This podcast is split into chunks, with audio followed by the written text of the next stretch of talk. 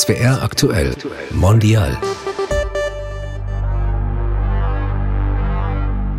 Also man kann dieses Gefühl gar nicht beschreiben, so eine Ungewissheit, ob die nächste Rakete irgendwie in deinem Haus landet, weil das ähm, Haus, wo wir waren, war direkt am Flughafen, also in 600 Metern war die Fluglandebahn. Mir war klar, wenn, wenn Flughafen auch angegriffen wird, dann, also dem Haus fliegen nicht nur die Fenster raus. Herzlich willkommen zu unserem Podcast. Ich bin Utku Pasarkaya. Ihr habt gerade Sofia Samoilova gehört, unseren heutigen Gast. Sie war in Lviv auf Deutsch-Lemberg, um einen Rettungswagen von Deutschland in die Ukraine zu überführen und musste dort einen Raketenangriff miterleben. In SWR Aktuell Mondial sprechen wir mit Menschen, die ein Teil unserer vielfältigen Gesellschaft sind. Und heute starten wir mit unserer Reihe Helfende Hände. In der Reihe geht es um Bürgerinnen und Bürger wie Sophia, also Ehrenamtliche, die sich in der Ukraine Hilfe engagieren. Sophia Samoilova ist Fotografin und Filmemacherin aus Ludwigshafen. Hallo Sophia, ich freue mich, dass du heute bei uns bist. Ja, hallo, ich freue mich, dass du mich eingeladen hast. Zum Einstieg machen wir oft ein kleines Satzergänzungsspiel. Deshalb würde ich jetzt mal so drei, vier halbe Sätze präsentieren, die du dann vervollständigst. Ich versuch's. Wenn ich helfe, fühle ich mich. Wenn ich helfe, fühle ich eine Sinnhaftigkeit. Zweitens, wenn ich an die Menschen in der Ukraine denke, dann. Wenn ich an die Menschen in der Ukraine denke, dann ja, packt mich irgendeine Energie und ähm, ich möchte einfach was tun für die Menschen. Irgendwie hast du jetzt schon meinen vierten Satz vervollständigt. Ich präsentiere dir trotzdem mal und überspring mal Nummer drei. Meine Energiespeicher werden aufgeladen, wenn ich. Ja, wenn ich, auf jeden Fall, wenn ich helfe. okay. Und jetzt kommt sozusagen der, der dritte Satz als letztes. Die Hilfe der vielen, vielen Menschen bewirkt das, dass wir in einer Welt zusammenleben, die irgendwie ein bisschen besser funktioniert als vorher. Du hast anstrengende Wochen seit dem 24. Februar hinter dir. Wie geht es dir gerade? Ja, also der 24. der hat irgendwie so ein bisschen die Welt auf den Kopf gestellt. Und äh, gerade der erste Monat, der war eigentlich 24-7 helfen. Und äh, inzwischen versuche ich auch mein Arbeitsleben wieder zurückzuholen. Ich bin sehr eingebunden und ich äh, habe, glaube ich, noch nicht den Luxus, mir die Frage zu stellen, wie es mir geht, weil es gibt einige andere Menschen, denen es unglaublich schlecht geht und ähm, ich versuche gerade, äh, mich um diese Menschen zu kümmern. Hm, das äh, irgendwie reizt mich das zu einem Kommentar Vielleicht sprechen wir da später auch noch mal drüber, aber ich glaube, es ist nicht richtig, nur an andere zu denken. Auf jeden Fall ist es richtig, auch daran zu denken, wie es einem selbst geht, dass man nicht irgendwann am Limit ankommt mhm. und dann merkt, oh, es geht nicht mehr weiter. Das ist definitiv richtig, aber ähm, ich fühle noch die Kraft, dass ich so noch weitermachen kann, ein bisschen. Vielleicht ähm, natürlich sehr bedacht und ähm, ja, organisatorisch geschickt, aber mhm. es ist noch im Rahmen, glaube ich. Deine Großeltern leben in der Ukraine. Hast du regelmäßig Kontakt? Wie geht es ihnen? Ja, also zu meinen Großeltern habe ich täglich Kontakt. Denen geht's ja den Umständen entsprechend okay. Äh, sie haben ja nicht nur den Krieg vor der Haustür, sondern auch ihre eigenen Probleme mit der Gesundheit. Die sind schon beide fast 90 ja, wir unterstützen uns äh, gegenseitig so viel, wie wir können. Und mehr können wir nicht tun. Wie wichtig sind dir deine Großeltern? Ja, auf jeden Fall sehr wichtig. Ich bin unter anderem auch äh, mit meinen Großeltern groß geworden, kann man sagen. Die haben mich irgendwie auch mit erzogen mit meinen Eltern zusammen und haben doch sehr meine Denke geprägt. Und ähm, ich glaube, diese Hilfsbereitschaft, die hat mir auch meine Oma mitgegeben, auf jeden Fall. Ja, die sind unglaublich wichtig für mich. Kommen wir zu einem schwierigen Thema. Der Morgen des 24. Februar, die Nachricht vom Angriff. Was ist da in dir vorgegangen? Ja, also wenn ich jetzt noch dran denke oder darüber erzähle, kriege ich selber Gänsehaut, weil das war ein Tag für mich. Ich stand zwei Tage unter Schock. Ich habe am Abend vorher, am 23. mit einer Freundin geschrieben. Ein Freund von mir hatte Geburtstag, der auch selber Offizier ist. Und ähm, Sie haben gesagt, äh, die nächsten Tage werden entscheidend und werden ganz schwierig für uns. Und ähm, ich habe auch ganz schlecht geschlafen und irgendwann um halb sechs bin ich aufgewacht und habe schon Nachrichten auf meinem Handy gelesen. Die Ukraine wird gerade bombardiert, äh, das ganze Land schläft gerade nicht, weil sie von Knallen aufgewacht ist. Und ähm, ich habe das gelesen. Ich habe die Welt nicht mehr verstanden. Also klar, die Anzeichen waren da, aber irgendwie habe ich bis zum letzten Moment gehofft, dass wir doch irgendwie in einer Gesellschaft leben, die gesünder ist, als sie letztendlich ist. Ich habe direkt an dem Morgen eine Freundin aus Braunschweig angerufen und wir haben zusammen am Telefon geheult und haben irgendwie versucht, irgendwelche Gedanken zu, ja, zu, zu fassen, was man denn jetzt überhaupt machen kann. Also wie das jetzt überhaupt weitergehen soll. Das waren zwei Tage. Ich stand einfach unter Schock. Also, ja. Die Welt ein bisschen besser machen. Wann hast du denn beschlossen, ich muss jetzt helfen? Ich glaube, das war gar kein Beschluss oder so, sondern das ist so eine Lebenshaltung. Also ich bin so aufgewachsen und die Frage stellt sich für mich gar nicht. Ich habe schon vor dem Krieg geholfen, natürlich nicht in diesem Ausmaß, weil, weil nicht so eine große Katastrophe irgendwie fühlbar war. Aber das war kein, kein Entschluss oder so, sondern das, das steht außer Frage für mich. Ich möchte in einer Gesellschaft leben, wo das einfach eine ganz natürliche, selbstständige Sache ist. 24-7, so waren die ersten Wochen nach Kriegsbeginn. Du bist in zwei Vereinen unter anderem engagiert, die in der Ukraine-Hilfe aktiv sind. Wie sieht dein Alltag des Helfens aus? Also welche Arten von Bitten und Anfragen erreichen dich und wie wirst du dann aktiv? Mhm. Also die Anfragen verändern sich natürlich der Situation entsprechend. Als äh, wir am 24. gestartet haben, wir gesagt, okay, als allererstes machen wir mal einen Aufruf, dass wir ein paar finanzielle Mittel sammeln, um Dinge einkaufen zu können für die Ukraine oder das, was notwendig ist. Und dann haben wir versucht herauszufinden, okay, womit können wir jetzt wirklich effektiv helfen. In Deutschland haben wir geschaut, okay, wenn jetzt Menschen kommen, was brauchen wir? Und dann hat schon angefangen, ja, wo können wir sie unterbringen, was für Möglichkeiten. Ja, und dann hat man irgendwie viel Organisatorisches am Anfang und dann auch, wenn man Sachen besorgt hat, wir haben ganz viele, viel medizinische Unterstützung, auch ähm, Rettungswegen und äh, Evakuierungsbusse und so weiter gekauft und hingebracht und dann fahren die natürlich auch nicht leer, sondern wir packen die mit Medikamenten voll. Da muss man in der Ukraine schauen, dass man organisiert bekommt, wo kommen die hin, wer holt sie ab, wo sind sie am nötigsten gerade, wo kommen sie überhaupt durch, wem ist es überhaupt möglich, diese Dinge abzuholen wir haben Menschen von der Grenze abgeholt. Da muss man schauen, wo kriegt man die unter? Wie machen wir das mit Haustieren? Das sind Fragen über Fragen. Also. Da braucht man ja eigentlich einen Krisenstab. Also das ist ja alleine gar nicht zu machen. Nee. Nee, ich bin auch nicht alleine. Wir mhm. sind ja ein großes Team in beiden Vereinen und auch über Vereine hinaus. Im Verein haben wir Arbeitsgruppen gebildet. Wir haben geschaut, okay, wo liegen welche Stärken bei wem, wer hat da die meisten Kontakte und so weiter. Und dann haben wir Arbeitsgruppen gebildet und ähm, haben versucht, diese Hilfe wirklich organisatorisch irgendwie gut zu managen, so dass sie auch ähm, effektiv und nachhaltig und ähm, ja, einfach gut funktioniert. Diese Zweisprachigkeit, das ist ja vielleicht der Schlüssel, um effektiv helfen zu können. Ja, ja.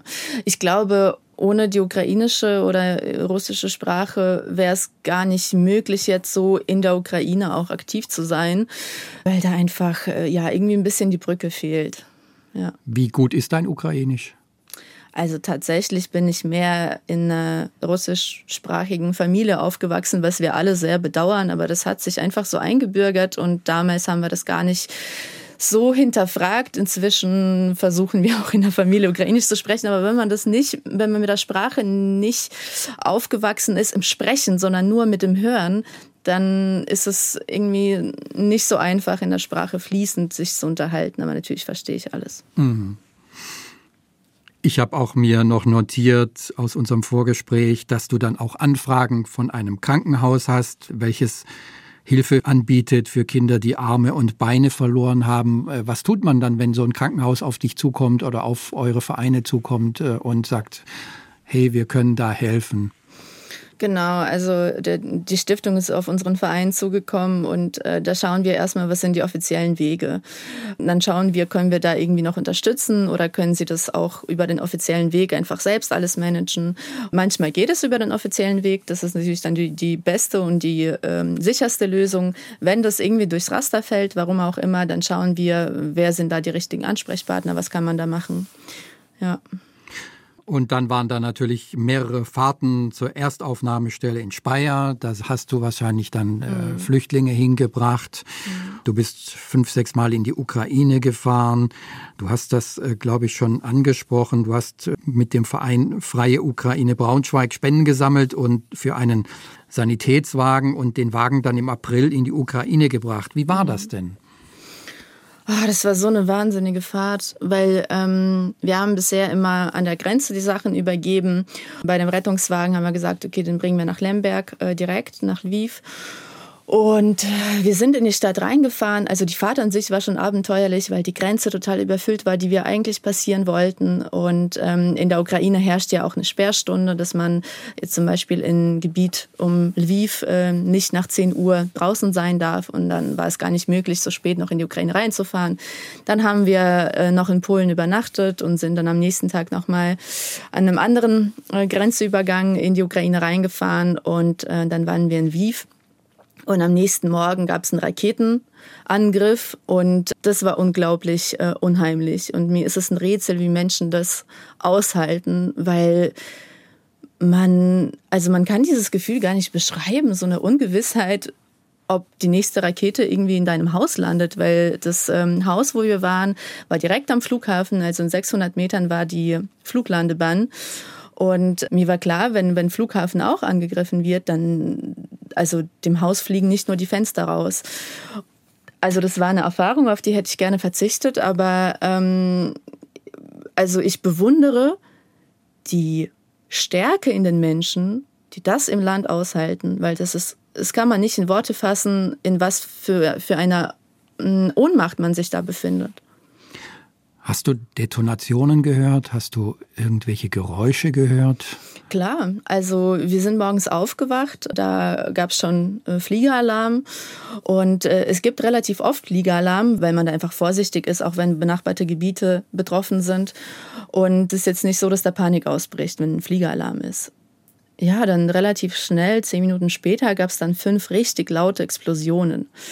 Ja, dann haben wir die Rollläden zugemacht. Mehr konnten wir da nicht machen. Das Haus hatte keinen Keller.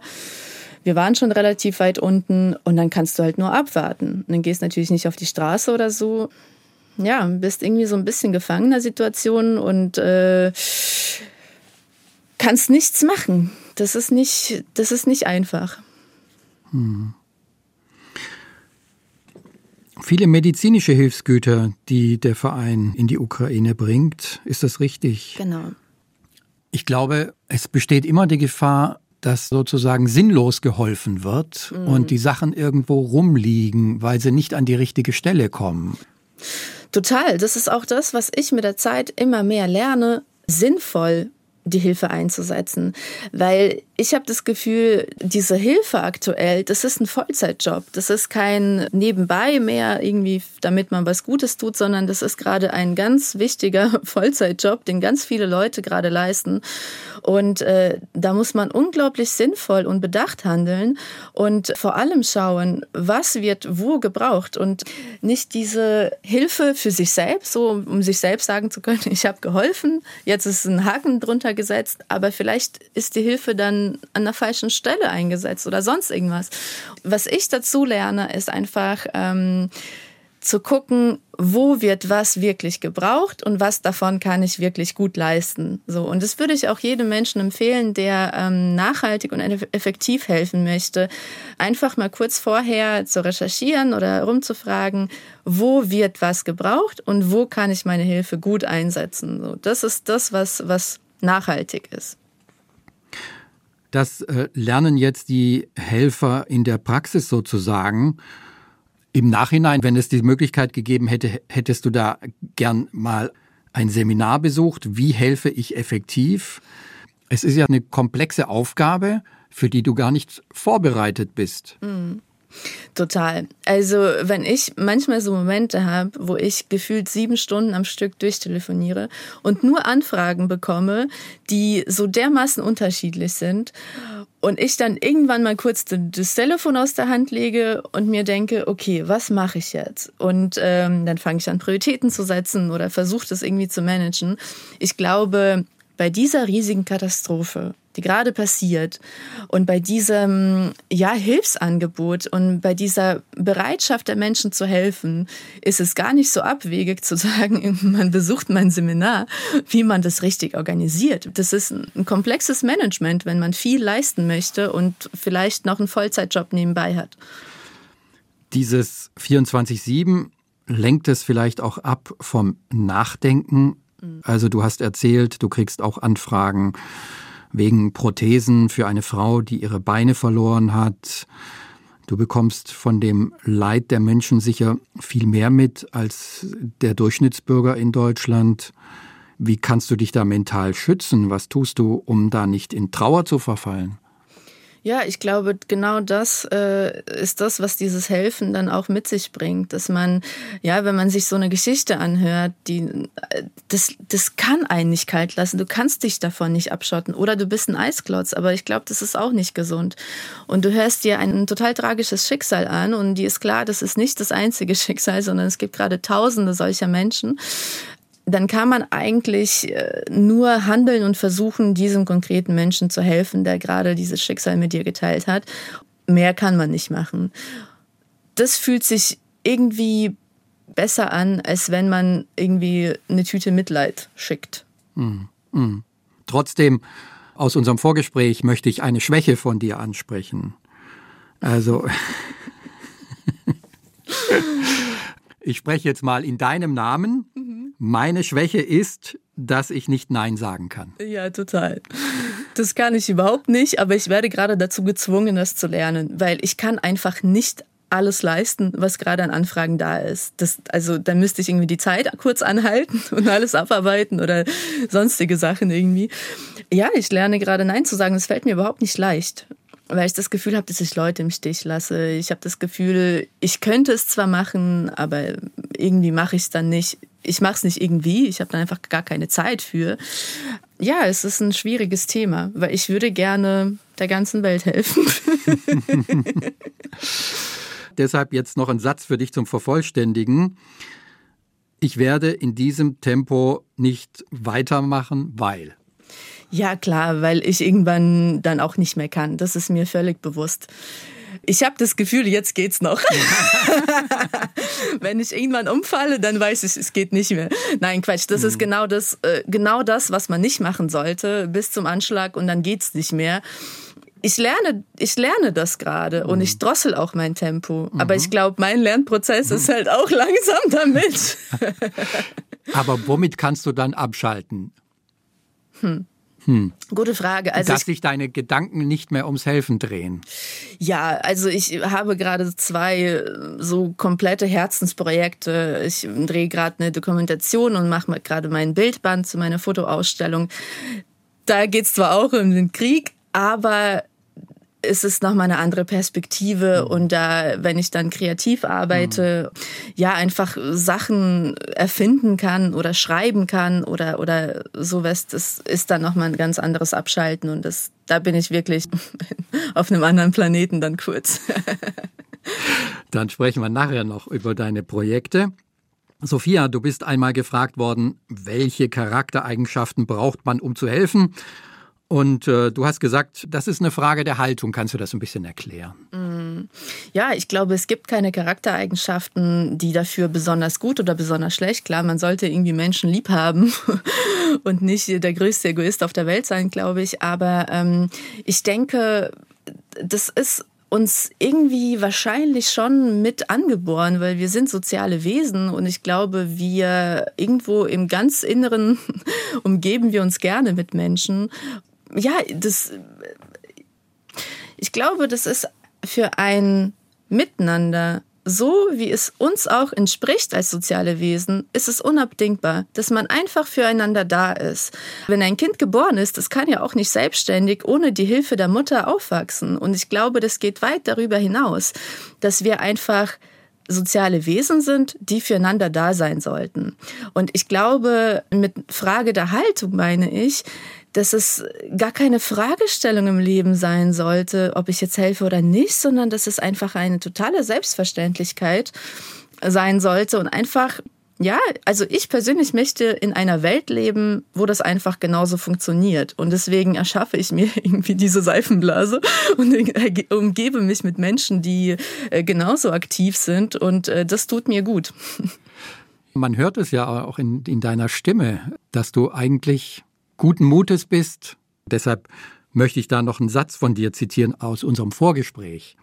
Und da hast du gesagt, helfen soll auch Spaß machen. Mhm. Und das äh, braucht man ja gar nicht mehr kommentieren eigentlich, oder? Mhm. Ja, ich glaube, helfen macht per se Spaß. Ich glaube, im Vorgespräch habe ich damit auch noch gemeint, dass man durchaus sich Dinge aussuchen darf, die einem Spaß machen, wenn man, vor allem wenn man langfristig helfen möchte, als allererstes zu schauen, was und wo wird gebraucht, was kann ich und der dritte Punkt, was macht mir Spaß? Warum soll helfen nicht Spaß machen? Also vor allem, wenn man das so länger machen möchte, das ist toll, wenn es Spaß macht. Und ich glaube, es gibt genug Dinge, die beim Helfen auch Spaß machen. Wie erleben die ukrainischen Flüchtlinge diese Aufnahme und diese Hilfe in Deutschland? Ach, das ist ein ganz unglaubliches Feedback. Die Leute sind eigentlich überwältigt. Und ähm, wenn ich mit, mit Freunden spreche, die jetzt hier in Deutschland sind oder einfach auch mit Fremdleuten, die hier ankommen, die sagen, wir haben sowas nicht erwartet, dass da so eine Unterstützung da ist, dass da für, für alle Probleme irgendwie eine, eine Anlaufstelle ist. Natürlich nicht für alle Probleme, aber für diese akuten Probleme, die man irgendwie hat, dass es für irgendwie gesundheitliche Versorgung abgesichert ist, dass man irgendwie finanzielle Unterstützung bekommen kann, wenn man es braucht, dass man nicht auf der Straße schläft, wenn man keine Unterkunft hat. Das sind Dinge, die sind irgendwie sofort da gewesen, direkt an dem Tag, wo Menschen in Deutschland angekommen sind oder zumindest sind die gefühlt da gewesen. Und ich finde es unglaublich, was Menschen in Deutschland auch gerade leisten. Mit Sicherheit gibt es genug Lücken und genug Dinge, die man hätte besser machen können. Das kann man immer. Das Feedback, was ich bekomme von den Leuten, die hier sind, dass die sich unglaublich sicher, aufgefangen und wohl hier fühlen. Du hast deine Wohnung abgegeben, will ich mal sagen. Ja, letztendlich schon. Also, äh, um es ein bisschen präziser zu formulieren, in deiner Wohnung leben inzwischen Flüchtlinge aus der mhm. Ukraine und du bist zu deinem Freund gezogen. Mhm. Wie kam es dazu? Also, war das der Plan? Naja, also ich, äh, ich habe meinen Freunden gesagt, wenn ihr nach Deutschland kommen möchtet, sagt mir Bescheid, wir kriegen was hin. Und ich habe eine Vier-Zimmer-Wohnung und mein Freund wohnt in Frankfurt und ich in Ludwigshafen. Ja, als die ersten Freunde gekommen sind, war ich noch zu Hause und als es dann mehr Freunde wurden, hatte ich keinen Platz mehr. Das ist völlig in Ordnung. Also ich habe mich jetzt nicht selbst gegen meinen eigenen Willen ausquartiert, sondern ich glaube, den Menschen tut's gut, da zu sein. Ich freue mich, wenn sie diese Wohnung zur Verfügung haben und ich fühle mich wohl bei meinem Freund. ja, wunderbar. Ja, gucken wir mal auf die Vorteile, die es hat, wenn Menschen in Wohnungen untergebracht werden, vielleicht auch eben sozusagen abgeschlossene Wohnungen, also Anliegerwohnungen oder freie leere Wohnungen, wo sie unterkommen können. Dazu haben wir einen Experten der Caritas befragt. Tobias Mohr heißt er und er erzählt uns mal davon, welche Vorteile es für die Integration auch hat, wenn die Menschen eben nicht in Sammelunterkünften sind, sondern in privaten Unterkünften. Die private Unterbringung, die kann extrem viel bieten. Das ist ein unbedingt äh, wichtiges und wertvolles Angebot, wenn es ausreichend unterstützt wird, wenn die Voraussetzungen gegeben sind. Eben, wir hatten angesprochen, die ausreichend Räumlichkeiten, Rückzugsmöglichkeiten. Wenn die Erwartungen auf beiden Seiten geklärt sind, wenn auch die Rolle des Gastgebers geklärt ist, wenn möglicherweise ein Kontakt zu einer Beratungsstelle besteht, wenn ein Netzwerk aus Ehrenamtlichen besteht, dann kann es eine extrem große Hilfe sein, weil in einer Wohnung oftmals natürlich ein viel besseres Ankommen möglich ist als in großen Flüchtlingsunterkünften. Braucht man auch nicht mehr ergänzen, oder, Sophia? Ja. Unterschreibe ich genauso, ja. Man liest jetzt so Zahlen, 84 Prozent der Flüchtlinge, die kommen, sind Frauen. Viele haben Kinder dabei. Gucken wir mal auf die Kinder. Da gibt es äh, für den Unterricht zwei Modelle. Das eine ist eben die ukrainischen Schülerinnen und Schüler, die nach Deutschland fliehen, in die deutschen Klassen, in die deutschen Schulen zu integrieren. Oder die Alternative wäre Online-Unterricht in der Muttersprache Ukrainisch. Hören wir da mal einen Ausschnitt aus einem Radiobeitrag meiner Kollegin Marianne Lechner aus Koblenz. Eugenia ist vor zwei Wochen mit ihrer Mutter nach Koblenz gekommen. Ihr Vater blieb in der Ukraine. Sie hat Angst um ihn. Am Hilda-Gymnasium besucht sie jetzt die 10. Klasse. Die Schule gefällt ihr. Ich mag diese Schule. Ich habe viele Freunde gefunden und wenn ich verstehe was nicht, ich kann meinen Schulkameraden fragen und sie helfen mir. Die ganze Klasse versucht Eugenia das neue Leben in der fremden Umgebung leichter zu machen, sagt Mitschülerin Alice. Also die Schüler haben sich direkt zu denen gewendet und wollten sich anfreunden oder haben angeboten, zum Beispiel ein Buch zu teilen oder halt denen die Integration zu vereinfachen. Eugenia spricht schon ganz gut Deutsch, die meisten anderen immerhin Englisch. Ja, Eugenia spricht ganz gut Deutsch. Das ist äh, sicher nicht typisch, sondern die meisten auch äh, Schülerinnen und Schüler können natürlich kein Deutsch. Hören wir da mal in einen Radiobeitrag rein meiner Kollegin Susanne Babila. Auf Deutsch der äh, Boden. Prima. Lehrerin Corinna Schiemer unterrichtet Alina, Ivana, Nastja und Anastasia jeden Tag zwei Stunden in Deutsch. Gegenstände im Klassenzimmer werden benannt und auf Zettel geschrieben. Alina, dein Vorschlag. Der Tisch, das ist Stil. Ah, der Stuhl, Стілець. Der Mülleimer, äh, Відро для сміття. Es gibt dieses Wort Mülleimer nicht. Man sagt einfach der Eimer für den Müll. Die 14-jährige Lea ist hier geboren und hat eine ukrainische Mutter. Sie übersetzt in den ersten Tagen im Deutschunterricht und freut sich, dass die ukrainischen Mädchen auf die regulären Schulklassen verteilt werden. Also Anastasia ist jetzt schon mal bei mir in meiner Klasse. Also ich finde es wirklich ganz, ganz toll, wie die Klasse die Schülerin aufgenommen hat. Sie hat auch schon ganz viele Spenden bekommen von uns. Also Schulsachen, auch Kleidung. Das ist ganz, ganz schön. Und ich glaube, das ist wirklich was ganz Tolles. Auch, dass die ganze Klasse sie so gut aufnimmt. Ja.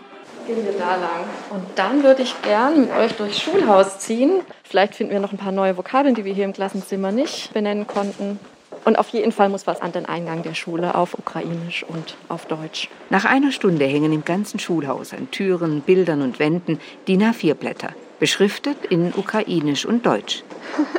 okay. Eine Orientierungshilfe für unsere Neuankömmlinge, sagt Corinna Schiemer. Am Montag kommen noch neue, auch jüngere Schülerinnen nach im Alter zwischen 10 bis 13 und dann können sie sich schon ein bisschen willkommen fühlen, wenn sie sehen, ah, okay, ich kann schon ein paar Gegenstände vielleicht erkennen oder benennen auf Deutsch und auf Ukrainisch. Die Vorbereitungen laufen auf Hochtouren. Manche Mädchen kennen nur die kyrillische Schrift, andere verstehen ein bisschen Deutsch oder Englisch und manche sprechen mehr Russisch als Ukrainisch. Auch für Alina ist der Start ins deutsche Schulleben nicht einfach. Ну, було дуже незвично, тому що в Україні зовсім інша система. Also das ganze Schulsystem ist ja ganz anders hier. Und auch kein Wort zu verstehen ist sehr ja, einschüchternd. Das ist für uns alle erstmal Neuland, sagt die stellvertretende Schulleiterin Susi Hartmann. Anmeldeformulare auf Ukrainisch mussten entworfen, Unterricht in Deutsch als Fremdsprache organisiert und ein Integrationskonzept für die neuen Schülerinnen geplant werden da muss ich ehrlich sagen, also das ist äh, überwältigend, wie viel Bereitschaft da da war von vornherein. Also Frau Schiemer haben Sie ja gerade schon gehört, die sich da jetzt wahnsinnig engagiert, aber auch ganz viele andere Kolleginnen und Kollegen. Ähm, die Kunstlehrerin hat sich sofort gemeldet und möchte gerne ein Angebot machen. Kunst, Musik, Sport, Fächer, die für die Schülerinnen nach ihren traumatischen Erlebnissen wichtig sind. Mit im Boot sind zwei ukrainische Lehrerinnen, die vor wenigen Wochen aus ihrer Heimat geflohen sind. Sie werden unterschiedliche Fächer in ukrainischer Sprache anbieten. Und Alina? Добре, звісно, але в Україні школа подобалася більше. Also, ihr gefällt es hier schon sehr, aber natürlich in der Ukraine mit ihren Freundinnen wäre schöner. Ein Beitrag meiner Kollegin Susanne Babila und in beiden Beiträgen ist es eigentlich deutlich geworden, sowohl in dem von Susanne Babila als auch in dem von Marianne Lechner, dass die Schülerinnen und Schüler aus der Ukraine sehr positiv aufgenommen werden, auch von den Mitschülern positiv aufgenommen werden. Aber nochmal zurück, ähm, was ist denn der richtige Ansatz? Online-Unterricht in Ukrainisch, die Klasse, die man in der Ukraine hatte, virtuell hier weiterführen oder Integration in die deutschen Schulen? Ich finde, die Frage kann man gar nicht einheitlich beantworten, weil es kommt in meinen Augen ganz drauf an, in was für eine Verfassung sind die Kinder erstmal? Sind sie vielleicht ganz traumatisiert, so dass es ihnen gerade gut tut, mit ihren Schülern sich austauschen zu können im Rahmen des Online-Unterrichts? Also mit ihren Schülern aus der Zeit in der Ukraine. Genau, mhm. die vielleicht Ähnliches erlebt haben, wo man sich irgendwie noch äh, irgendwie in diesem Rahmen begegnet und irgendwie ein Funken dieses, dieser Normalität Normalität, dieser Schulnormalität äh, hier auch in Deutschland im Alltag hat. Natürlich ist es unglaublich wichtig, wenn man vorhat, irgendwie in Deutschland ähm, vielleicht sogar länger zu bleiben, sich so früh wie möglich um die Integration kümmern. Ja, ich glaube, ich habe jetzt zum Beispiel einen Fall, eine Familie, die bei mir zu Hause ist. Der Schüler hat die 11. Klasse besucht. Der hat jetzt nur noch ein paar Monate zu lernen und dann ist er fertig. Also in, in der Ukraine gibt es elf Klassen. Und äh, das macht für ihn wenig Sinn, jetzt äh, vielleicht in die Zehnte sogar in Deutschland zu gehen, damit man die Sprache irgendwie noch äh, irgendwie sich aneignet und dann gefühlt drei Jahre länger in die Schule zu gehen, als wenn er jetzt müsste mit seinem Stoff. Ich glaube, es kommt immer ganz auf den Fall an. Ich finde es super, wenn Schüler direkt auf eine deutsche Schule gehen können und Integration erfahren und sich damit wohlfühlen. Ich glaube, das ist ein sehr guter Weg, irgendwie hier sich auch wohlfühlen zu können. Andererseits, ich glaube, wenn sie ganz sicher sind, dass sie auf jeden Fall, wenn der Krieg vorbei ist, in die Ukraine zurückgehen möchten, ist es vielleicht auch sinnvoll zu schauen, kann man denn da irgendwie doch die ukrainische Schule weiterhin besuchen in diesem Rahmen? So oder so, ich habe gelernt, es ist wichtig, dass die Kinder möglichst schnell in einen Alltag kommen, in dem sie Beschäftigung haben. Ja, auf jeden Fall. Sprechen wir über dich, Sophia. Ich fand es spannend, dass du mit zehn Jahren nach Deutschland gekommen bist, weil dein Vater ein hochqualifizierter Fachmann war und eine Green Card für Deutschland bekommen hat. Und als ich das gehört habe, habe ich gedacht, ja, also diese Green Card, das ist eine gute Idee. Wie ist da dein Eindruck? Es war auf jeden Fall eine gute Idee für uns, weil ich das sehr gut hier finde. Dann hat sich's gelohnt, auf alle Fälle. Also für, für uns, für meine Familie hat es auf jeden Fall gelohnt, für mich auch. Ich äh, habe da nichts dagegen einzuwenden. Perfekt, ja. Wie war das denn für dich als zehnjähriges Mädchen, so plötzlich in ein fremdes Land zu kommen? War das so mit Vorfreude oder mit welchen Gefühlen war das verbunden? Erinnerst du dich? Ja, ich erinnere mich. Ich habe das gar nicht so reflektiert, was das jetzt bedeutet überhaupt. Ich bin in so ein Abenteuer reingekommen und irgendwie war das spaßig. Das war voll okay. Und diese tatsächliche Erkenntnis, so dass mein Leben jetzt so aussieht, die ist einfach nach und nach gekommen. Das war gar kein von heute auf morgen irgendwie ein Schockzustand, sondern das hat sich alles ganz rund angefühlt.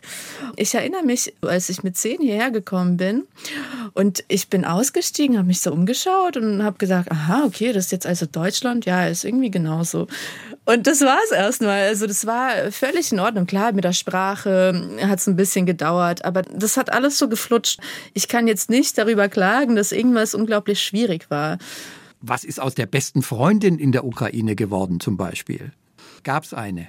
Ähm, das ist eine gute Frage, weil ich hatte ein paar Freunde, am Anfang haben wir noch versucht, irgendwie Kontakt zu halten, haben telefoniert und es hat sich irgendwie so auseinanderdividiert, aber ohne ohne Trauer. Ohne, ohne Trauer. Das, ich hatte in Deutschland dann neue Freunde. Vielleicht ist es in dem Alter noch unbemerkbar, wenn Freunde wechseln. Mhm. Vielleicht bin ich keine treue Freundin gewesen oder so. aber ähm, ich hatte relativ schnell in Deutschland ja, neue Freunde. Und das war, klar, ich habe noch den Kontakt gehalten. Das war ja damals auch gar nicht so einfach. Es mhm. gab ja auch kein WhatsApp und so, mhm. sondern man hat ganz teuer telefonieren müssen. Mhm. Aber damals kann ich mich gar nicht dran erinnern, dass es irgendwie mit Freundschaften, also so irgendwie ein Schmerz verbunden war oder so. Ja, ist doch schön, eine rundum positive Erfahrung. Ja. Ja, es war nicht alles blumig. Ne? Also natürlich gab es auch so irgendwelche Fragestellungen und ich war irgendwo ausgeschlossen aufgrund der Sprache. Mhm. Aber das war alles noch völlig im Rahmen. Also das war okay. Das war ein ganz normaler Alltag mit Kindersorgen, die man irgendwie bewältigt bekommt. Dann gehen wir einfach einen Schritt weiter. Du hast eine Ausbildung gemacht als Mediengestalterin und hast dann Filmproduktion an der Hochschule in Wiesbaden studiert. Jetzt bist du unabhängig, du nimmst Aufträge von Institutionen an für Dokus, du machst aber auch deine eigenen Projekte und da geht es oft um den Krieg. Du hast es schon angesprochen, du arbeitest aktuell an einem Bildband und einem Dokumentarfilm. Du möchtest die beiden Projekte im Juli präsentieren. Worum geht es da bei diesen Projekten? Also beim Bildband, der gehört zu der Ausstellung Nulllinie und da zeige ich nochmal Fotografien, die ich in der Ausstellung auch zeige und ja, darüber hinaus auch Geschichten in Bildern verpackt, die einfach in der Ostukraine stattgefunden haben. Der Film spiegelt eigentlich die Geschichte wider, die jetzt gerade stattfindet. Also eine Familie, die geflohen ist, ganz aus dem Osten bis nach München. Du hast das Stichwort schon genannt, Nulllinie. Das ist nämlich auch der Name deiner Website, nulllinie.com. Da findet man so ein paar Sachen über dich, über deine Projekte, Fotos, die du gemacht hast. Du bist da auch äh, zu sehen in Schutzmontur mit Helm und Camouflageanzug. Ja, da waren wir am Fotografieren und am helfen. ja, das war, also die Nulllinie ist ein Projekt, ist eine Ausstellungsreihe, die äh, ja, ich schon vor Jahren gestartet habe und die Fotos äh, sind von 2015 bis äh, 2020. Noch vielleicht ein Satz zu dir. Also ich habe dich jetzt in diesem Gespräch erlebt so als ein positiver Mensch, ein Mensch mit positiver Energie, ein optimistischer Mensch. Mhm. Ja, absolut. Ich bin immer optimistisch. Ich würde sagen, ich versuche immer maximal optimistisch zu sein. Das hilft irgendwie. Das ist ein gutes Schlusswort, finde ich. Vielen Dank, dass du zu Gast warst. Sophia Samoilova aus Ludwigshafen, Fotografin und Dokumentarfilmmacherin. Dankeschön für dieses spannende Gespräch. Es hat mich gefreut, mit dir äh, diesen Talk zu machen. Ich danke dir auf jeden hm. Fall, ja. In unserer neuen Serie ging es dabei um die helfenden Hände, also das Thema Helfen und besonders eben die Hilfe für Ukrainerinnen und Ukrainer. Wenn euch unser Podcast gefallen hat, abonniert uns gerne. Ich bin Utku Pasakaya. Ich danke euch fürs Zuhören.